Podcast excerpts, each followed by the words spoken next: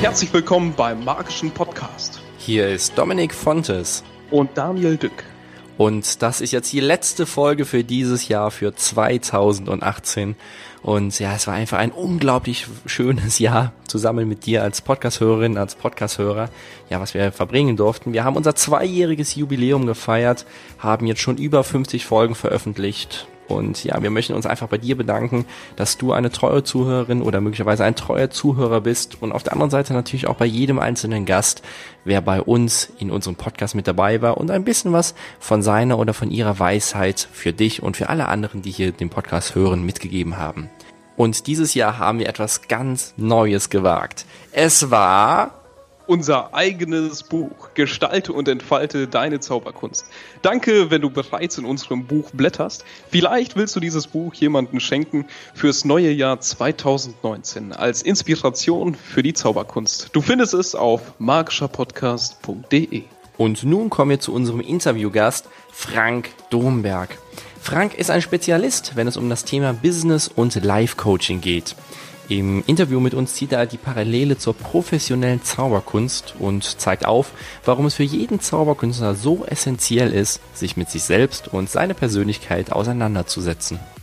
Außerdem berichtet er über die spannenden Themen NLP und Micro-Expression, was uns Künstler auf der Bühne in vielen Situationen voranbringen kann. Hallo Frank, durftest du heute schon jemanden coachen?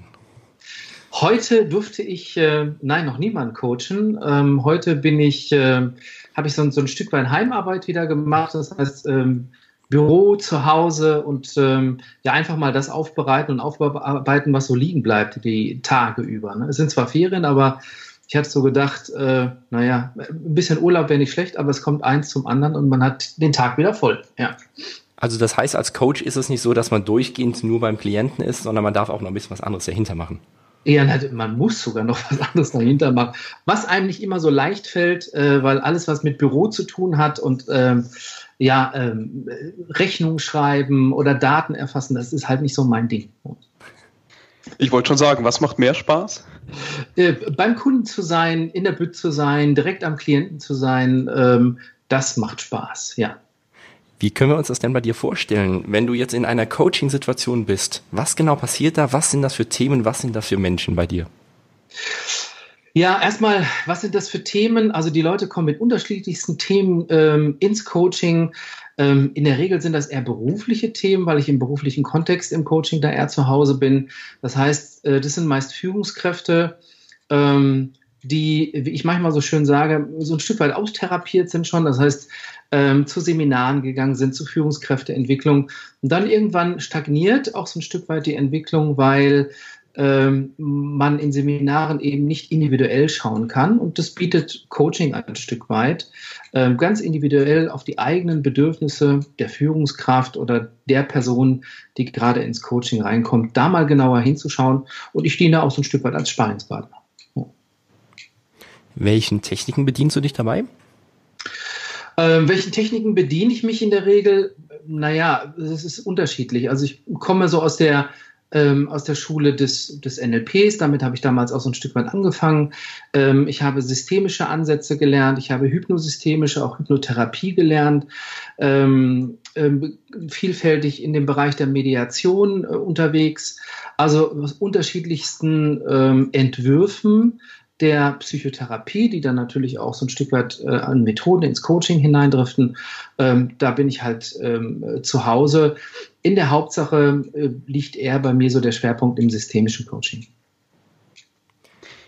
Wie bist du zu all dem gekommen, was du machst? Hat sich das von an, wusstest du von Anfang an, dass es in diese Richtung geht oder hat sich das Schritt für Schritt entwickelt? Ja, das hat sich eher bei mir ähm, ein Stück weit anders entwickelt. Also ich, ich komme eher aus einem, aus einem technischen Urberuf. Ähm, ich bin von, von Haus aus Chemiker eigentlich und ähm, habe äh, ja als ähm, Ausbilder, als Ausbildungsleiter in einem Großunternehmen gearbeitet und hatte ganz viel damit zu tun gehabt, dass ähm, Menschen und auch die jungen Leute ähm, ja manchmal nicht zur Arbeit gekommen sind, ihre Sorgen hatten und ähm, ich habe weniger vermittelt, sondern eher Gespräche geführt.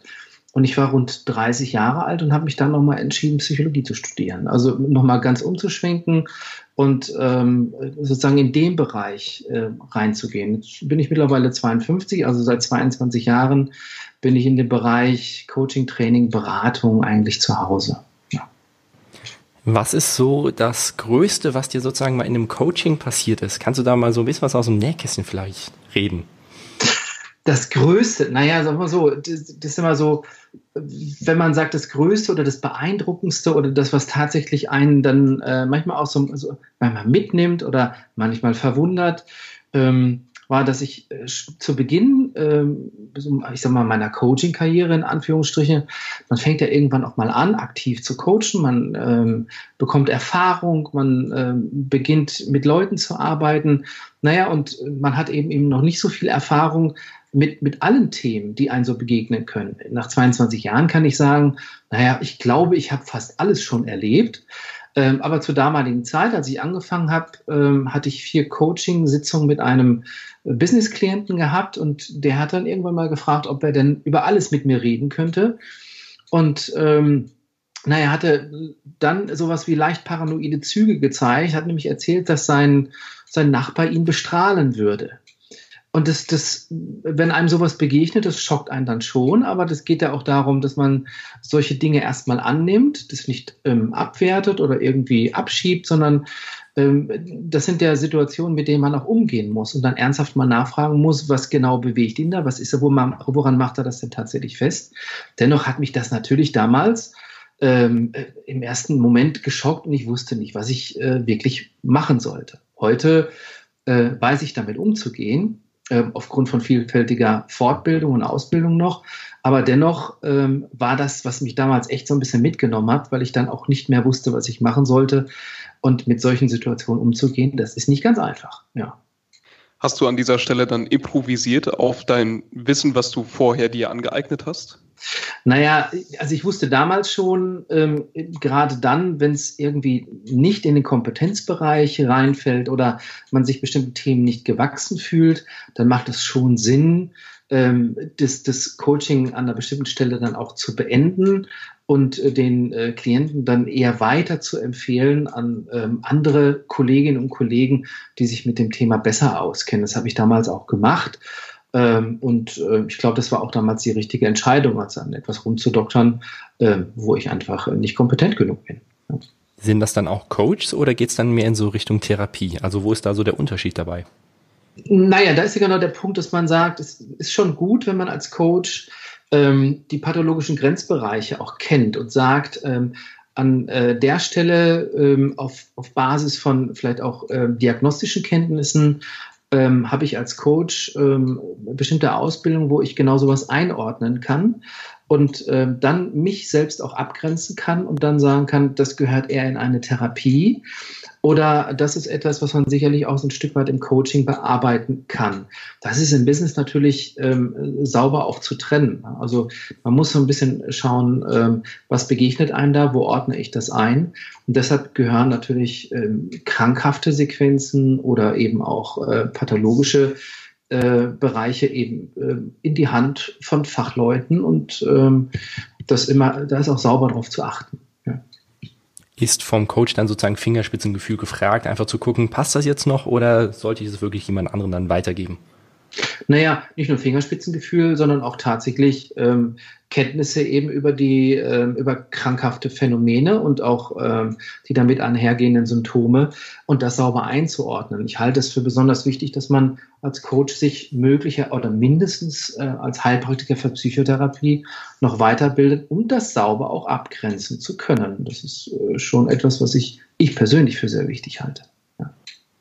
Kannst du kurz darauf eingehen, Heilpraktiker für Psychotherapie, was es genau ist? Naja, das ist äh, eine äh, Überprüfung beim Gesundheitsamt, ähm, ob ich entsprechende Kenntnisse ähm, im diagnostischen, auch im pathologischen, äh, psychotherapeutischen Bereich auch habe. Ähm, Und ähm, in, in Deutschland ist es so, wie in anderen Ländern auch, aber in Deutschland besonders, ist es ganz klar abgegrenzt. Es dürfen nur bestimmte Berufsgruppen in Deutschland tatsächlich Psychotherapie machen. Und beim Heilpraktiker für Psychotherapie ist es natürlich dann noch weiter eingegrenzt, welchen Formenkreis von Krankheiten man tatsächlich da bearbeiten und behandeln darf. Ähm, alles andere darüber hinaus geht in die, in die Hand eines psychologischen Psychotherapeuten oder in die Hand von Ärzten oder Psychiatern. Wenn wir uns jetzt mal deinen Beruf als Coach angucken, wie würdest du das möglicherweise in einem Satz beschreiben? Was ist so deine Hauptaussage? Was hm. machst du da?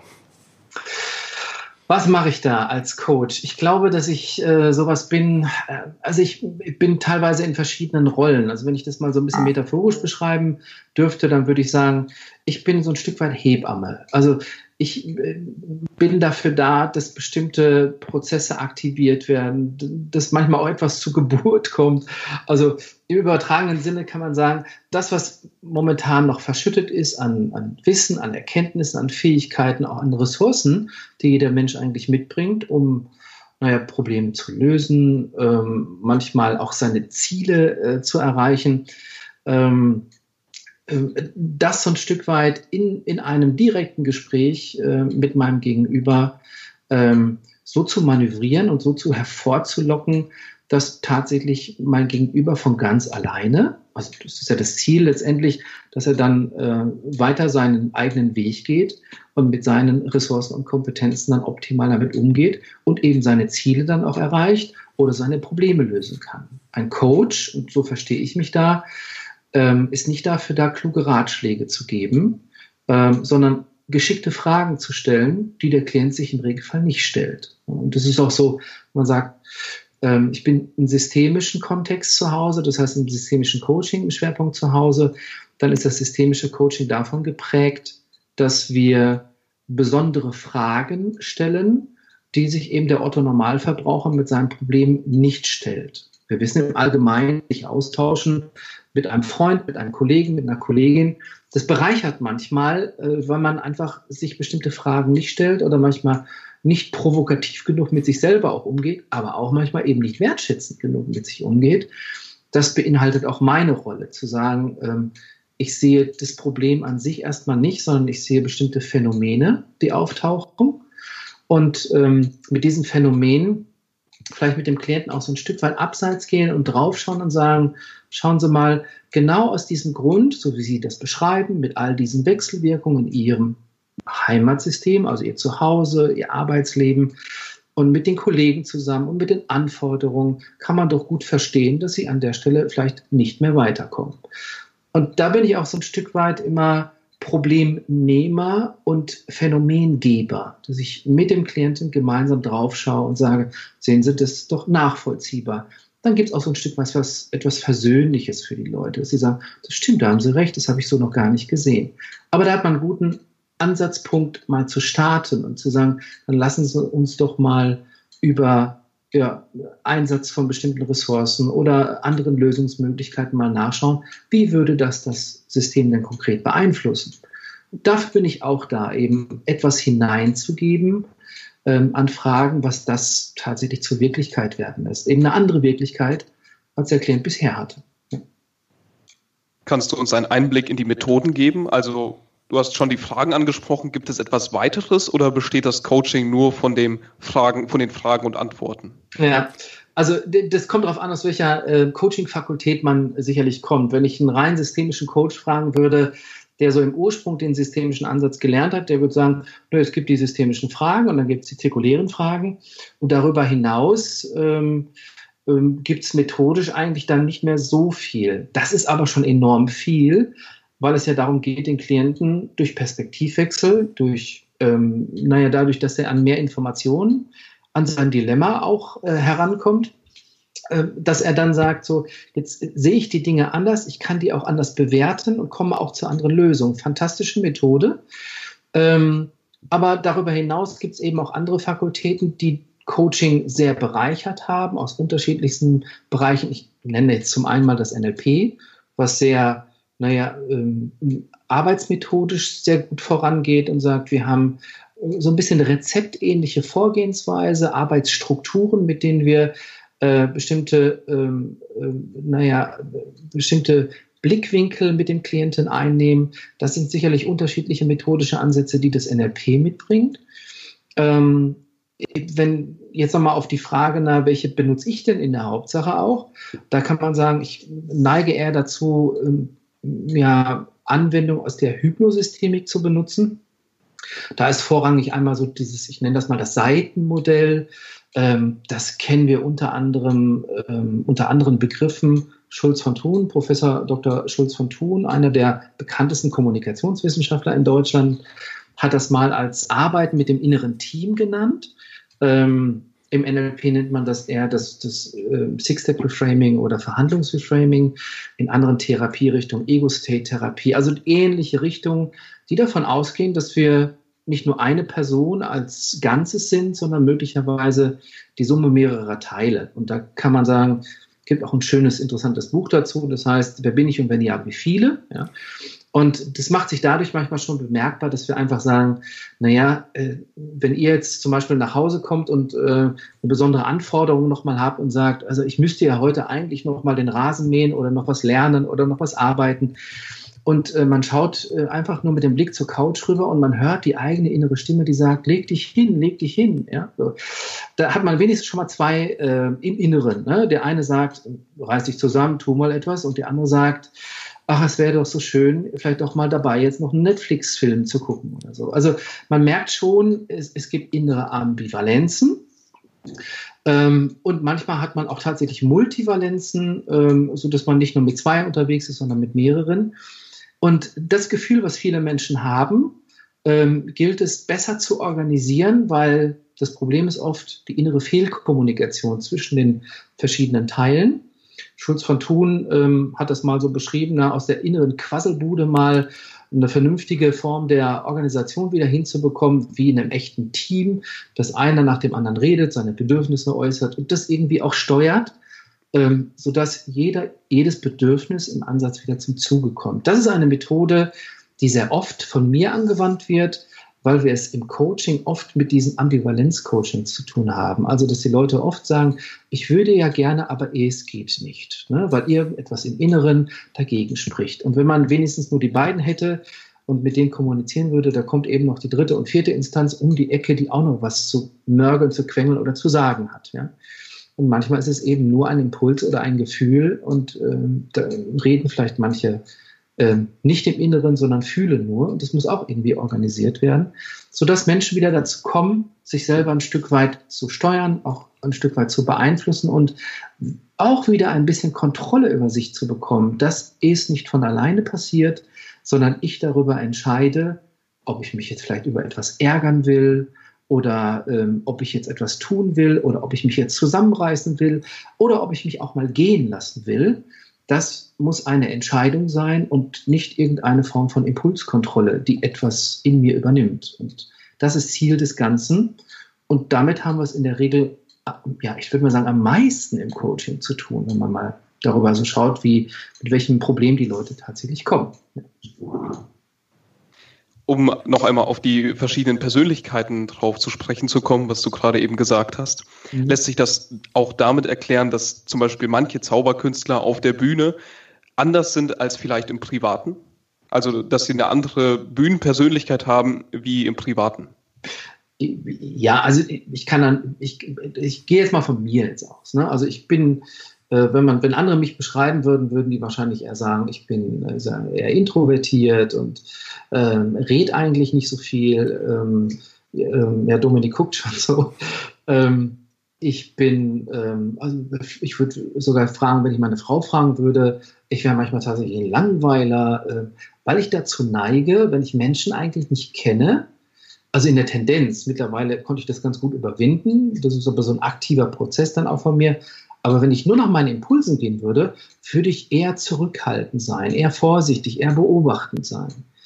Ähm, ganz anders, wenn ich zum Beispiel im Seminar äh, bin und in der Bütt und vorne an meinem Flipchart stehe oder an meiner Präsentation stehe, ähm, da scheine ich irgendwie eine ganz andere Persönlichkeitsstruktur zu haben. Und da sind wir auch wieder so dabei zu sagen, nein, der Kontext, die Situation, ähm, die, die sind letztendlich auch so ein Stück weit dafür verantwortlich, wie wir uns im Inneren tatsächlich aufstellen oder welche Persönlichkeit gerade auch so mehr zutage kommt. Und dann gibt es tatsächlich die, ähm, die Menschen, die sind enorm zurückhaltend und die machen dann aber einmal ähm, auf dem Karneval vorne den Wolle Petri und singen da mal heftig. Ne?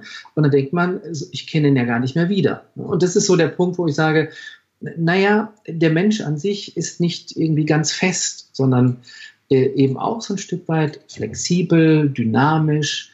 Und äh, das ist was manchmal etwas Unglückliches. Das kann natürlich unglücklich wirken. Das kann aber auch eine enorme Ressource sein. Also die Flexibilität ist ja das, was wir als Menschen erbrauchen. Ähm, wenn ich auf den Punkt komme und als Mensch nur noch sagen kann, ja, ich bin halt so, ich kann nicht anders, na, ich nenne es immer auch, ist man auch ein bisschen langweilig, aber ähm, das, das ist ja nicht das, was für mich zum Beispiel Leben auch bedeutet. Ne? Also das heißt ja schon, dass ich mich unterschiedlichen Situationen enorm anpassen kann, aber auch von meiner Persönlichkeit äh, mal das zeigen kann und das zeigen kann. Und wichtig dabei ist, dass ich es kann und nicht, dass ich Zwängen unterliege.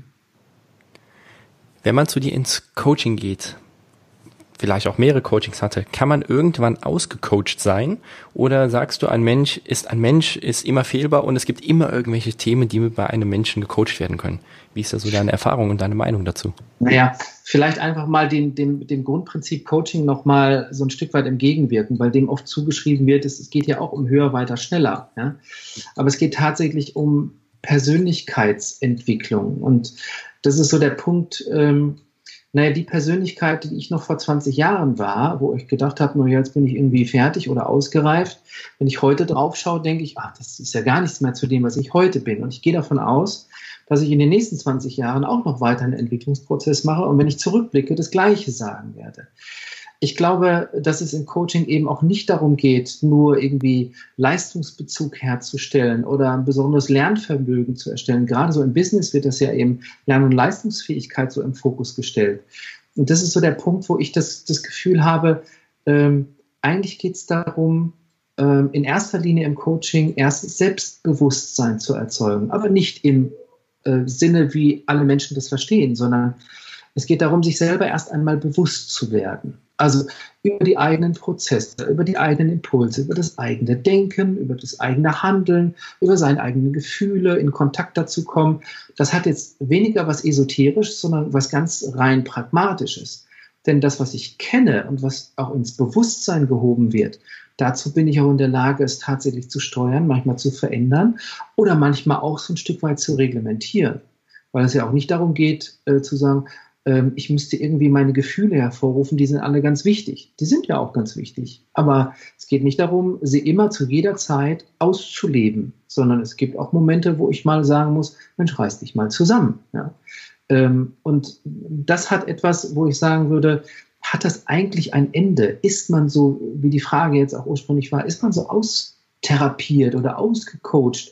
Oder hat man irgendwie ähm, ja, nach der Hebschen Plastizität unseres Gehirns kann man sagen, das Gehirn entwickelt sich immer und immer weiter. Ja. Ich glaube, bis zum letzten Atemzug kann das passieren. Ich habe aber so eine Idee von, wann bin ich, glaube ich, fertig? Ich glaube, ich werde es nie, aber wann erreiche ich sowas wie ein Grad äh, von, von Entwicklung? Bei mir ist sowas, ähm, ich habe so eine Idee von, wenn ich mal älter bin, dann würde ich gerne weise sein was immer das auch heißt, da bin ich noch auf der Suche. Ja?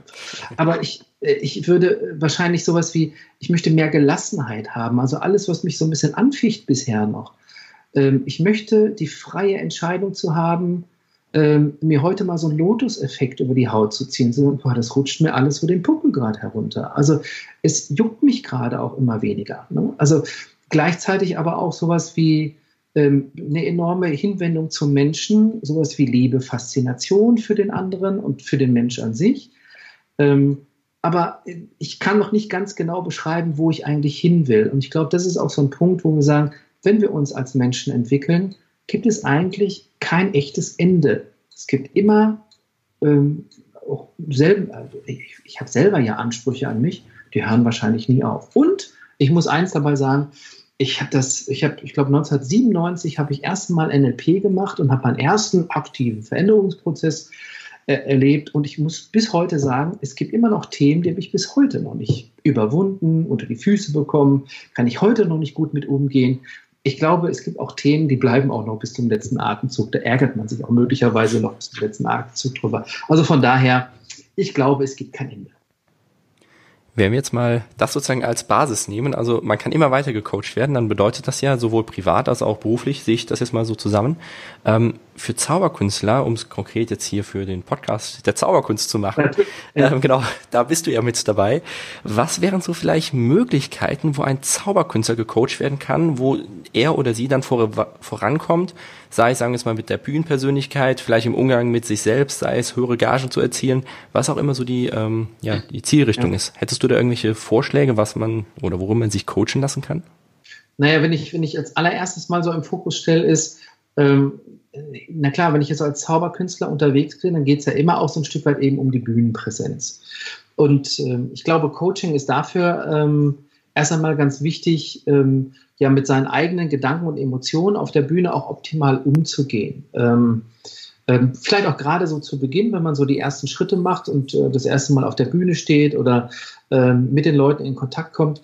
Naja, das ist wahrscheinlich bei jedem so. Äh, man ist ja nicht gefeit vor Angst und Bammel, ne? sondern äh, wenn man so seinen ersten großen Auftritt hat, ähm, dann ähm, hat man ja schon vielleicht die Befürchtung, naja, wenn ich jetzt mit den Karten eben nicht so geschickt agiere, weil ich viel zu nervös bin, ja, dann äh, fällt mir der ganze Stapel mal eben außer Hand und dann brauche ich mich nirgendwo mehr blicken lassen.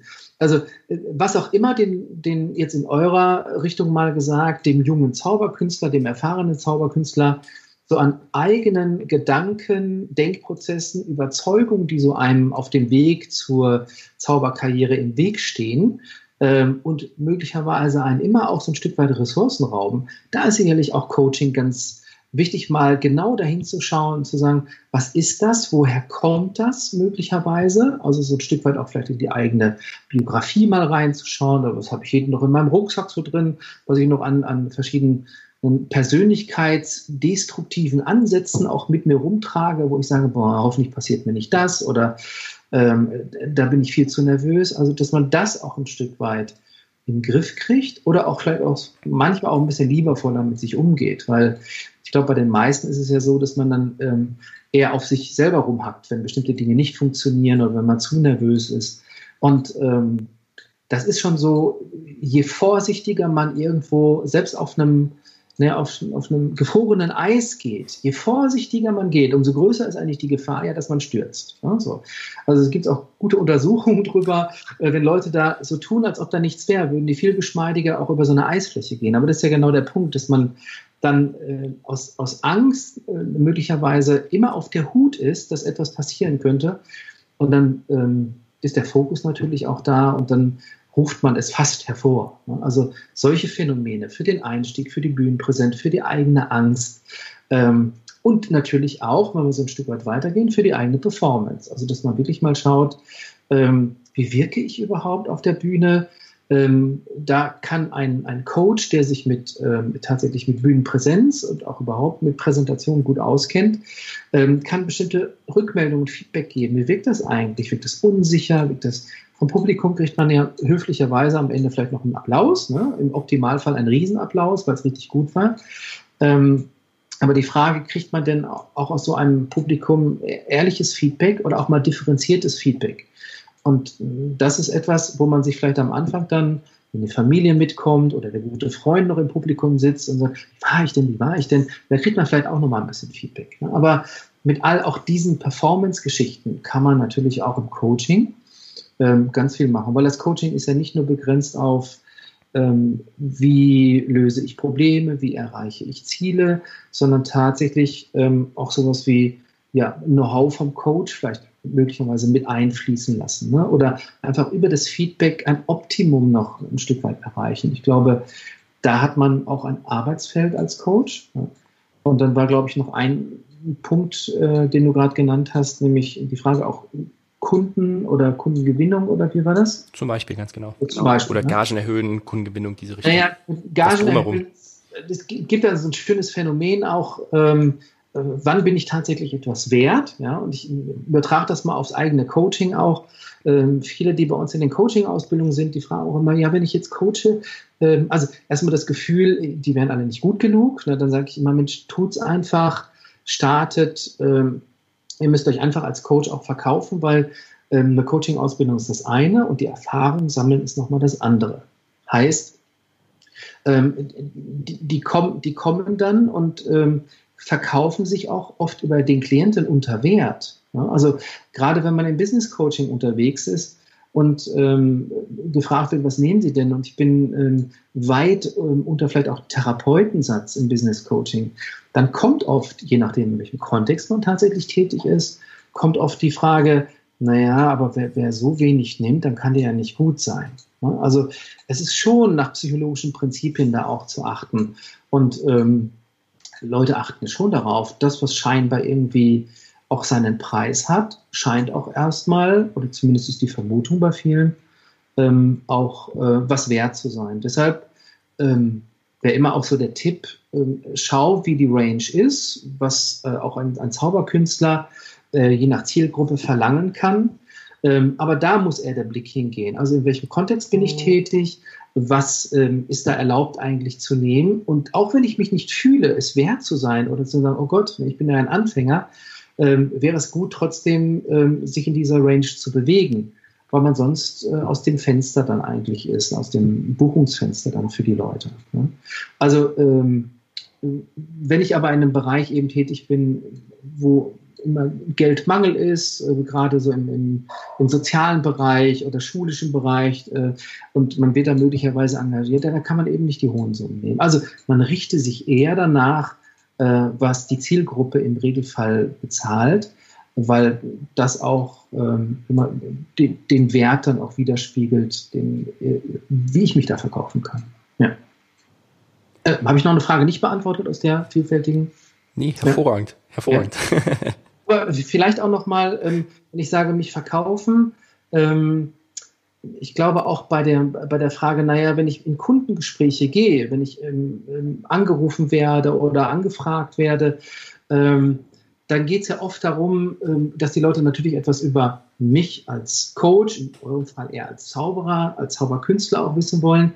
Und dann hat man oft so in dem, ähm, läuft man ganz schnell in so ein Hamsterrad rein der Erklärung, was ich alles gemacht habe, wie gut ich doch bin und so weiter. Dabei vergisst man ganz schnell auch die Bedürfnisse des Kunden ähm, ja, zu eruieren, herauszufinden, was will er etwas. Also bei mir liegt eher immer im Fokus, ich will erst wissen, was der Kunde denn will, in welcher Kultur er denn ist, was er denn benötigt, wofür das äh, sinnvoll ist, ist das eine besondere Form von Veranstaltung, die einer machen will? Ähm, ist, das, ähm, ist, ist das vielleicht, ich kenne so Unternehmen, ich war auch mal auf einer Veranstaltung, da war ein Zauberkünstler, das war so eine Jahresveranstaltung für Führungskräfte. Nein, da geht es ja schon darum, dass man sagt, wir wollen ein bisschen Auflockerung reinbringen, wir wollen Spaß dabei haben. Aber gleichzeitig an so einem Tag geht es manchmal auch darum, dass ich eine Transferleistung auch als Zauberkünstler, als Vortragender bringe ich rede ja auf einer Führungskräfteentwicklung äh, zu so einer Sommerakademie dann auch nicht über ein Feld- und Wiesenthema, sondern ich frage ganz genau, worum geht es an dem Tag und was ist meine Transferleistung für meinen Keynote oder äh, für meinen Vortrag. Im Grunde ähm, vermute ich mal, ist das bei den Zauberkünstlern genauso, dass ich natürlich sage, wenn ich in den Firmenkontext reingehe, gibt es ja einen Grund, dass Menschen auf so eine Idee kommen, einen Zauberkünstler zu engagieren. Und wenn es tatsächlich nur darum geht, eine Unterhaltung zu machen, dann kann ich das sicherlich machen. Aber wenn ich dann noch sage, ich kann Ihnen noch eine bestimmte Transferleistung bieten zu bestimmten Themen über meine Zauberkunststücke, ähm, dann ähm, habe ich natürlich auch ähm, eine Form von Kundengewinnung dabei extra. Also, gut. Kann man das, wie du das sozusagen gesagt hast, zusammenfassen, so in die Richtung gehen, vor allem der erste Teil von deiner Antwort, dass es so darum geht, mit dem Coaching, wenn man zum Beispiel selbst gecoacht wird als Zauberkünstler, dass man dann ähm, sozusagen eine kleine Abkürzung gehen kann, im Gegensatz zu ganz, ganz, ganz viel Erfahrung auf der Bühne zu sammeln. Also ich denke zum Beispiel in die Richtung, du hast am Anfang darüber gesprochen, man hat äh, weniger Aufregung, weil man die Dinge für sich selbst geklärt hat. Mit dem Eis, mit der Eisfläche zum Beispiel. Ähm, ist es dann sozusagen eine Art Abkürzung des Coaching, weil du einfach mit dir selbst besser im Reinen bist?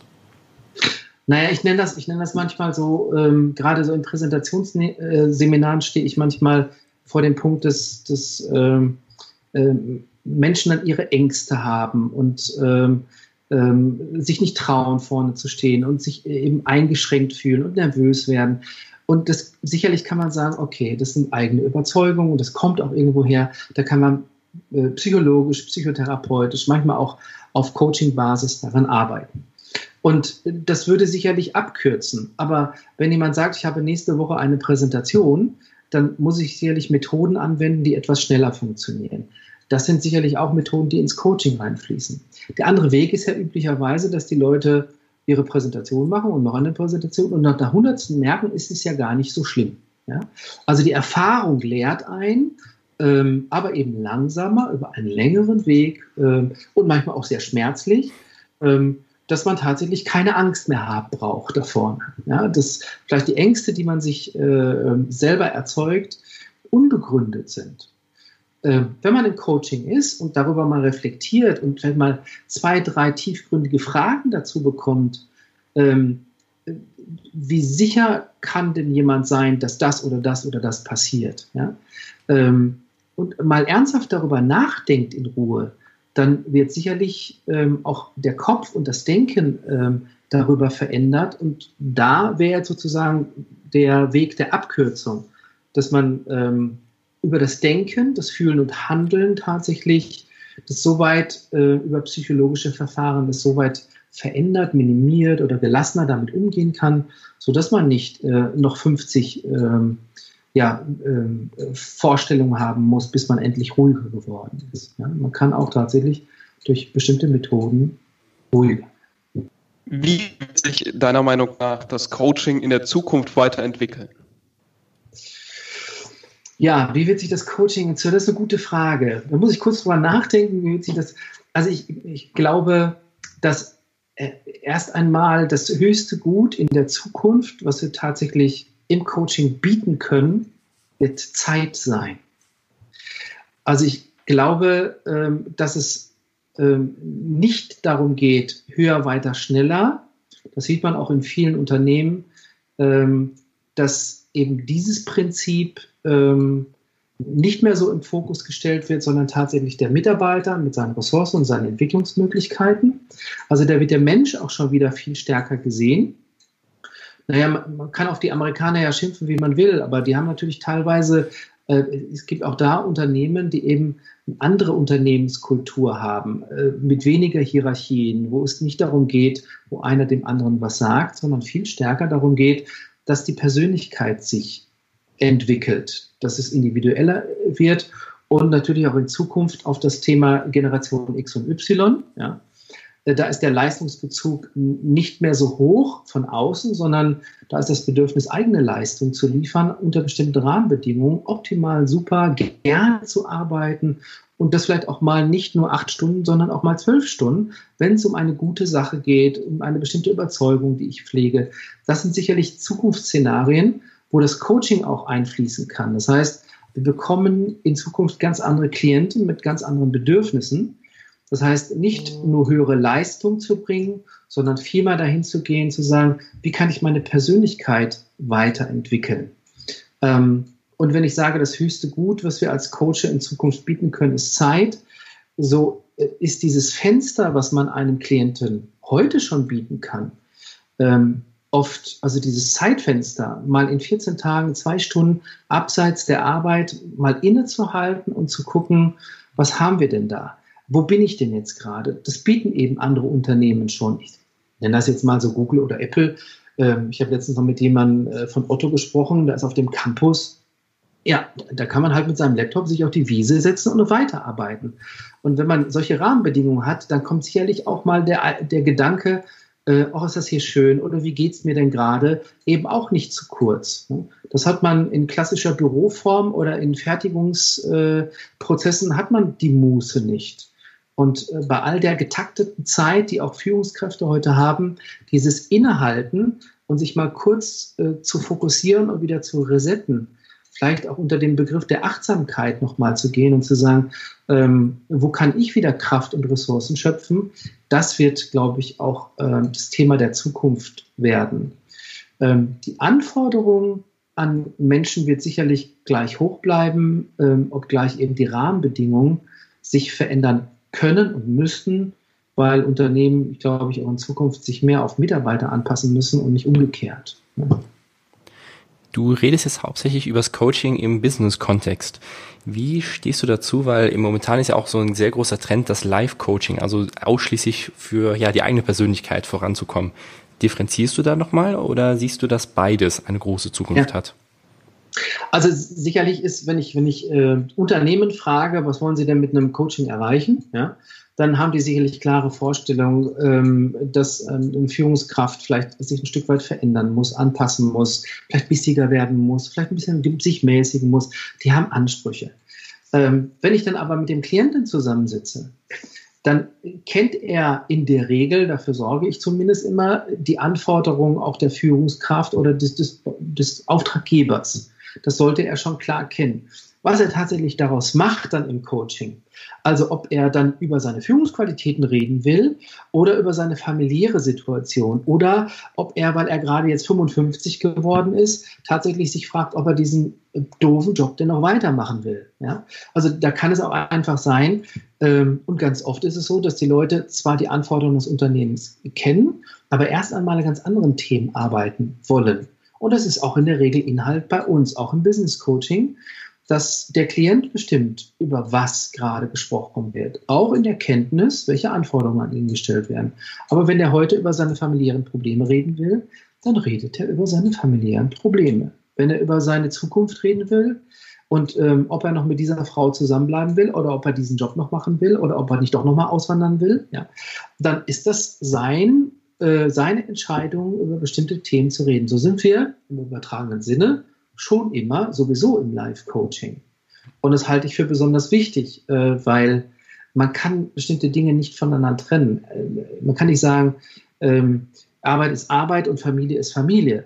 Das wird die nächste Generation äh, X und Y sowieso vermengt mitbringen. Also es gibt nicht mehr das nur getrennte, sondern ähm, man arbeitet schon ähm, eben auch an der eigenen Persönlichkeit, an den eigenen Lebensstil, an eigene Ziele, an individuelle Geschichten. Und äh, wenn der Rahmen und das Unternehmen, auch der Job das nicht hergibt, dann werden in Zukunft, glaube ich, auch die Leute dann eher äh, wieder verschwunden sein und sich was Neues suchen, was ihrer Form von Lebensqualität und Anforderungen an ihr Leben ähm, bietet. Und ähm, das, ist, das ist etwas, wo wir dann sowieso immer im, ähm, wenn wir über Live-Coaching sprechen, äh, sowieso schon da sind. Frank, du bist ja auch ein Experte von Micro-Expressions. Was genau ist das? Ja, wenn ich in eure Gesichter schaue, könnte ich das kurz mal beschreiben. Ähm, das sind äh, also Micro-Expressions, ähm, übersetzt Mikromimik, Mikrobewegung des Gesichtes. Und bei dem Thema Micro-Expressions beobachten wir äh, Mikrobewegungen im Gesicht, die in der Regelfall ähm, vom, vom Zeitrahmen kleiner oft als eine Sekunde, manchmal nur 0,5 Sekunden sind, weil das Reaktionen äh, letztendlich aus alten Hirnregionen sind, aus äh, Stammhirn in der Hauptsache, was unsere Emotionen repräsentieren. Es gibt ein, ja, vor einigen Jahren lief, glaube ich, eine, eine, äh, eine Serie auch im Fernsehen, Lie to Me. Äh, da äh, ging es schon darum, ähm, natürlich einge, ähm, eingeschlagen in, in, guten Geschichten auch, ähm, zu sehen, wie reagieren eigentlich Menschen auf bestimmte Fragen, auf bestimmte Anforderungen, äh, was zeigen die im Gesicht und kann man darüber auch sehen, ob jemand lügt oder nicht. Wenn wir über Microexpressions reden, dann kann man sicherlich im weitesten Sinne auch darüber reden, ob jemand lügt oder nicht, aber vorrangig geht es darum, dass unser Gehirn zwei naja, zwei Reaktionen, ich versuche es mal leicht zu erklären, zwei Reaktionen zeigt. Entweder ähm, driftet es auf Distanz oder auf Nähe. Also das ist immer eine Distanz-Nähe-Regulation. So ein bisschen wie Fluchtreflex äh, oder Todstellreflex oder äh, ähm, also alles das, was wir an Reflexen erzeugen können. Unser Gehirn äh, zeigt das auf eine bestimmte Art und Weise auch anderen Menschen gegenüber. Und ähm, dies zeigt sich auch in kleinen Mikrobewegungen im Gesicht. Das sind nicht, ist nicht das Lächeln, was du über drei Sekunden vielleicht zeigst auf eine bestimmte ähm, Anfrage, sondern dein Mundwinkel ziehen auf eine bestimmte Frage, was relativ kurz zu sehen ist und dann darüber hinaus äh, vielleicht das eigentliche Lächeln kommt. Also es kann manchmal passieren, auch mir ist das schon passiert, dass ich jemanden auf dem Flur in irgendeinem Betrieb begegnet, den ich schon kannte, ja, und ähm, habe dann ähm, guten Morgen gesagt und er schaute mich an und ich sah in seinem Gesicht leichte Verachtung, ja, also kurze Reaktion und dann kam das Lächeln und sagte guten Morgen. Das sind so Momente, wo ich mich natürlich frage, warum war diese Form von ähm, Verachtungsmimik denn gerade im Gesicht zu sehen? Da könnte man sagen, oh, der mag mich vielleicht nicht. Das kann sein, aber er könnte auch noch einen Vorgedanke haben oder etwas mit mir verbunden haben. Von daher ähm, ist in erster Linie immer so als Nähe-Distanz-Regulation zu sehen. Aber was der sozusagen der Begründer oder der Entdecker dieser Mikrobewegung oder zumindest derjenige, der das ähm, erforscht hat und ähm, äh, viele Zeit darauf verwendet hat, herauszufinden, wie bewegt sich dieser oder jener Muskel in bestimmten Situationen, war Paul Ekman. Und ähm, ähm, er hat ähm, immer auch gesagt, wenn es ums Lügen geht, es gehört einfach, Lügen gehört auch ein Stück weit zur Entwicklung eines Menschen, auch bei Kindern, die testen das auch. Es gehört so ein Stück weit dazu, das auszutarieren und zu gucken, wie weit kann ich denn da gehen? Was nutzt mir das? Ähm, ähm, wenn wir über Mikromimik sprechen, dann kann man sagen, man kann beobachten, geht es eher um Abwehrhaltung oder um Zustimmung, also um Nähe, um, um ein Ja oder manchmal auch um ein Nein. Ja? Und das ist sicherlich in vielen Bereichen äh, ganz nützlich zu sehen, ist gerade jemand tatsächlich auf Abwehrhaltung oder ähm, zeigt er ganz klare Mikromimik der Zustimmung auch. Das kann bei Verhandlungstechniken meinen, also gerade in Verhandlungen kann das manchmal ganz sinnvoll sein. Gerade bei Abschlüssen, die man macht, kann das sinnvoll sein auf eine Frage, äh, sind wir denn jetzt soweit? Können sind Sie damit einverstanden? Können wir das Verfahren, äh, können wir das so machen, wie wir es hier besprochen haben? Und dann nickt jemand und zeigt aber gleichzeitig eine Mikromimik, die heißt, mm, nein. Dann könnte es noch was Einschränkendes geben. Ne? Also das sind so Momente, wo ich dann vielleicht auch nochmal nachfrage, oder gibt es noch etwas, was noch nicht ganz rund ist oder was Sie sich noch überlegen müssen? Weil wenn ich da nicht drauf achte, kann es mir einfach passieren, dass es mir nächsten Tag wieder auf den Tisch gelegt wird und sagt, na, ich habe nochmal darüber nachgedacht, äh, wir müssen da doch nochmal nachkarren oder wir müssen da nochmal drüber diskutieren. Also das hilft ähm, ähm, im Alltag ganz gut. Ähm, zu Hause ist es manchmal ein bisschen schwierig, weil ich das seit vielen Jahren jetzt mache. Und äh, mittlerweile sage ich auch nicht, nichts mehr dazu, wenn ich hier zu Hause bei den Kindern oder bei meiner Frau etwas sehe. Das bringt im familiären Kontext manchmal echt nur Ärger. Also von daher muss man immer wissen, wann achtet man besonders auf sowas. Irgendwann kann man nicht als weggucken. Also das geht nicht mehr. Man sieht es immer. Ja.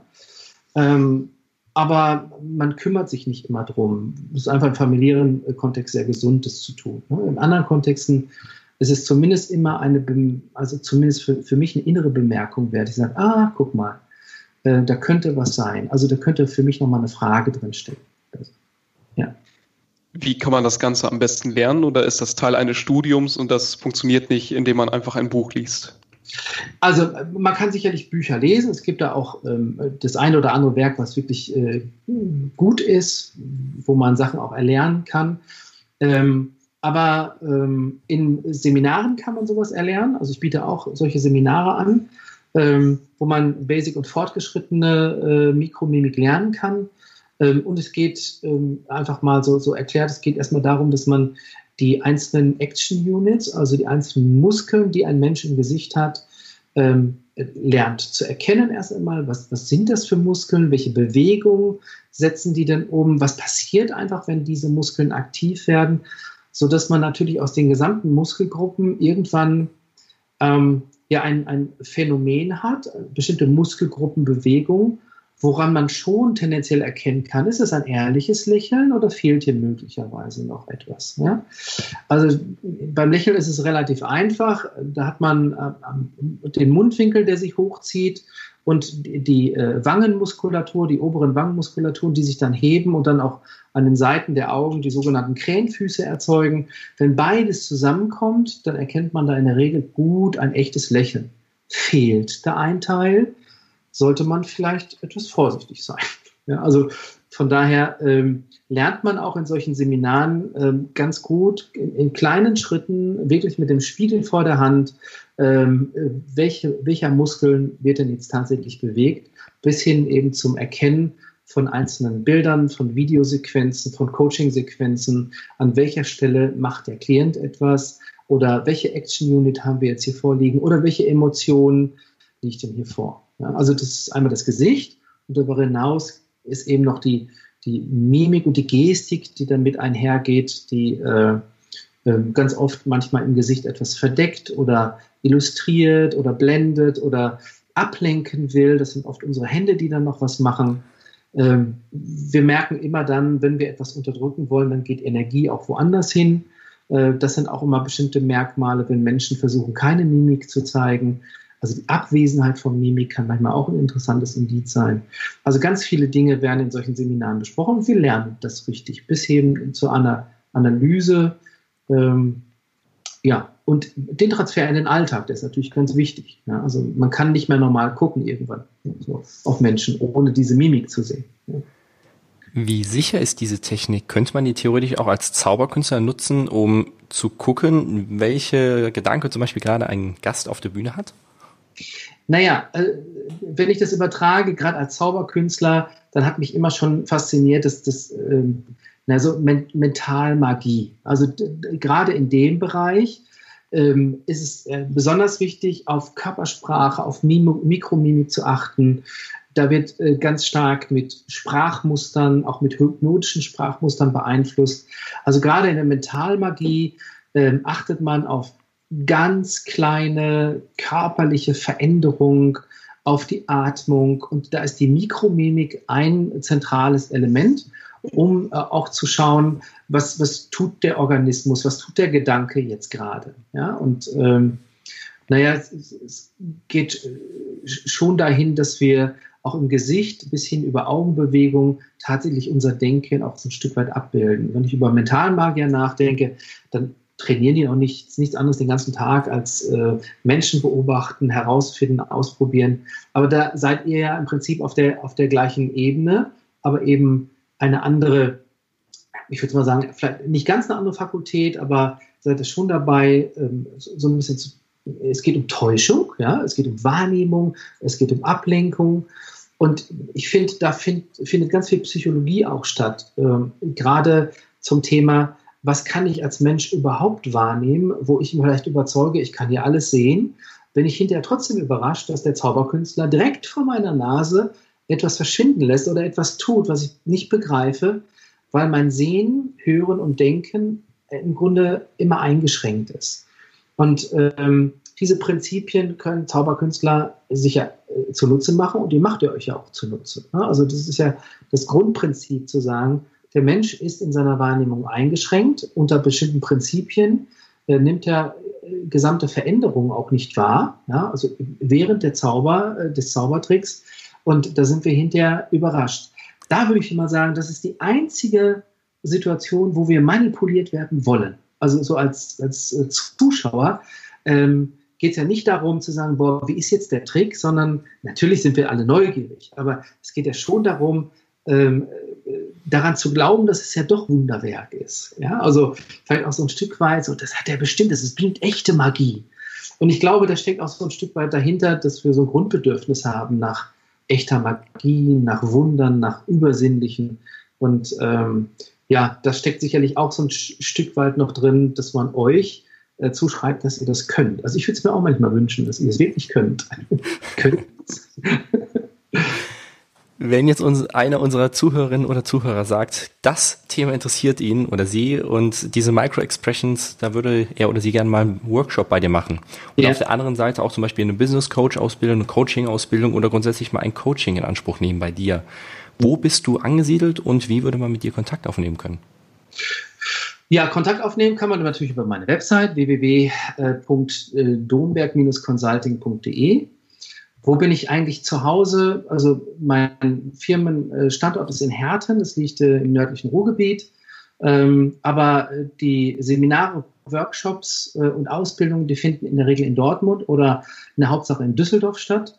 Und ähm, da bieten wir eben auch die Coaching-Ausbildung, äh, eine systemische Coaching-Ausbildung, eine systemische Business-Coaching-Ausbildung, wie auch das NLP, wie auch äh, Micro-Expressions äh, an. Und ähm, wir bieten eigentlich unseren ähm, Interessierten auch immer an zu sagen, Mensch, ähm, du kannst gerne mal einen Tag auch in die Ausbildung mit reinkommen und einfach mal zu schauen, könnte das was für mich sein? Also einfach mal ein Gefühl dafür bekommen. Weil ich glaube, dass es schon wichtig ist, sich nicht blind irgendwo anzumelden so, oder irgendwas äh, zu machen. Und äh, so eine Coaching-Ausbildung ist ja in der Regel auch nicht billig. Ne? Also sollte man sich vorher schon überlegen, wo ist man da und ähm, da macht es Sinn, sich vor, das einfach mal unverbindlich anzuschauen und mal so einen Tag mitzumachen zu sagen, sind die gut? Ist das was für mich? Bietet das das eigentlich, was ich mir so vorgestellt habe? Und ähm, da ist, glaube ich, ähm, auch, gibt es auch bei uns die Möglichkeit, genau das zu tun. Ja. Und jedem von euch, der jetzt da großes Interesse dran hat, ich bin selbst in der Business Coach Ausbildung drin und kann nur jedem wärmstens empfehlen, auch mal ja genau diesen Tag zu machen oder vielleicht sogar auch die gesamte Ausbildung. Ich bin super zufrieden und kann es nur empfehlen. Lieber Frank, mit Blick auf die Uhr müssen wir jetzt leider auch schon zum Schlusssport kommen. Aber wir haben noch ein paar Fragen vorbereitet, die würde ich bitten, ganz kurz und knapp ja. einmal zu beantworten. Ja. Das erste, was aus deiner Vergangenheit oder von was aus deiner Vergangenheit konntest du am meisten für deinen heutigen Erfolg lernen? Für meinen heutigen Erfolg dranbleiben. Also ähm, ich habe nie aufgegeben, wenn ich mir was ins, in den Kopf gesetzt habe, war ich nicht mit aller Macht dabei, aber ich war sehr geduldig. Kannst du ein Buch oder eine Webseite besonders empfehlen? Ein Buch oder eine Webseite besonders empfehlen? Ähm, oh, da fallen mir gleich tausend Sachen an, wenn ich so auf mein Bücherregal hier schaue. Ähm, aber ähm, was ich tatsächlich äh, auf Anhieb empfehlen kann, ähm, ist das Buch Probleme sind Lösungen. Das ist von Klaus Mücke. Leider, muss ich sagen, gibt es das Buch nicht mehr. Also, das habe ich ja nicht selber jetzt erfahren. Aber das finde ich, das, das bietet diesen hypnosystemischen Ansatz einfach mal fantastisch äh, erklärt, weil er sehr komplex ist und äh, methodisch eben auch sehr komplex. Und von daher ähm, fand ich das äh, Buch sehr gut. Aber es gibt sicherlich noch andere Bücher eine Website, die ich empfehlen könnte. Äh, ich liebe es, auf äh, die Website von Paul Ekman zu gucken und ähm, ähm, in den USA, weil er bietet dort auch Online-Kurse an, zumindest so als äh, äh, Schnupperelement, äh, um zu schauen, äh, wie kann ich Mikromimik sehen. Aber was ich tatsächlich empfehlen kann, wer Mikromimik einfach mal so als interessantes Element erleben will, sich tatsächlich die Sendung Light to Me mal anzuschauen, weil der ähm, vor dem Hintergrund dieser Serie ist Paul Ekman tatsächlich als wissenschaftlicher Berater auch dabei gewesen und hat eben diese Elemente, die dort aufgezeigt werden, ähm, selbst hineingebracht. Natürlich ist die, äh, die Serie ein bisschen aufgepeppt, weil es interessanter gemacht wird, aber ähm, die äh, Dinge, die dort genannt werden, sind schon äh, sehr realistisch und nah an dem, was er da herausgefunden hat. Ja. Stell dir vor, du könntest ein großes Plakat auf einem sehr prominenten Platz in einer etwas größeren Stadt mit einer Message von dir platzieren. Welche Lebensweisheit von dir würdest du haben wollen, dass sie da drauf dann steht, sodass jeder davon erfahren kann? Hm. Welche Lebensweisheit? Äh, ich glaube, dass das ist, das ist jetzt, also da, da, da, muss ich jetzt sagen, so ich, mir fallen gleich tausend Sachen ein, wo ich da sagen kann, das ist ganz wichtig, aber ich glaube, ähm, jeder Mensch hat alle Möglichkeiten in sich. Ja. Und gibt es etwas, was du den Hörern zum Schluss mitgeben möchtest? Du hast das Schlusswort. Ja, ähm, ich glaube, von allem, was wir heute Abend so gesprochen hatten, ähm, ähm, e egal welche methodischen Ansätze, äh, über die wir gesprochen haben und ähm, im Schwerpunkt über das, das Coaching, den Transfer in die Zauberei, aber es geht immer um eine gewisse Haltung. Und das, was ich in meinen ganzen Ausbildungen gelernt habe, und das ist für mich ganz wichtig, ähm, dass wir gegenüber den Menschen eine respektvolle ähm, Haltung haben müssen. Und wenn wir mit Menschen professionell arbeiten, dann erlebe ich mein Gegenüber immer auf Augenhöhe bis hin zu, er ist die autonome Instanz und ähm, es geht mich einen feuchten Kehricht an, wenn einer etwas nicht will. Ja, und ich sehe das möglicherweise sogar als sinnvoll. Wenn einer sagt, nein, danke, dann halte ich auch davon Abstand. Und ich glaube, das ist auch etwas ähm, Respektvolles, was wir uns aneignen können, woran ich immer wieder arbeite auch. Nicht immer gelingt mir es, aber ich hoffe, irgendwann. Wow, schönes Schlusswort. Dann vielen, vielen Dank, Frank, dass du mit dabei gewesen bist. Gerne, gerne. Dir weiterhin alles Gute und bis dahin. Ja. Mach's gut. Ciao. Danke. Tschüss.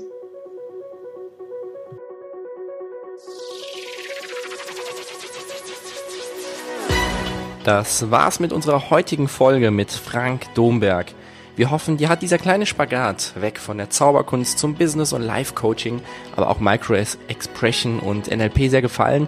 Vielleicht hast du auch ein bisschen was Inspiration dazu bekommen, deine Zauberkunst ein bisschen was anders zu betrachten oder andere Dinge mit auf die Bühne zu bringen. Wir freuen uns sehr auf deine Rückmeldung und falls du es noch nicht hast, kannst du dir natürlich unser Buch noch auf magischerpodcast.de bestellen. Gib uns eine 5-Sterne-Bewertung auf iTunes und auf Facebook. Wir freuen uns auf dich. Vielen Dank und einen guten Rutsch ins erfolgreiche Jahr 2019. Mach's gut, bis in zwei Wochen. Ciao. Ciao.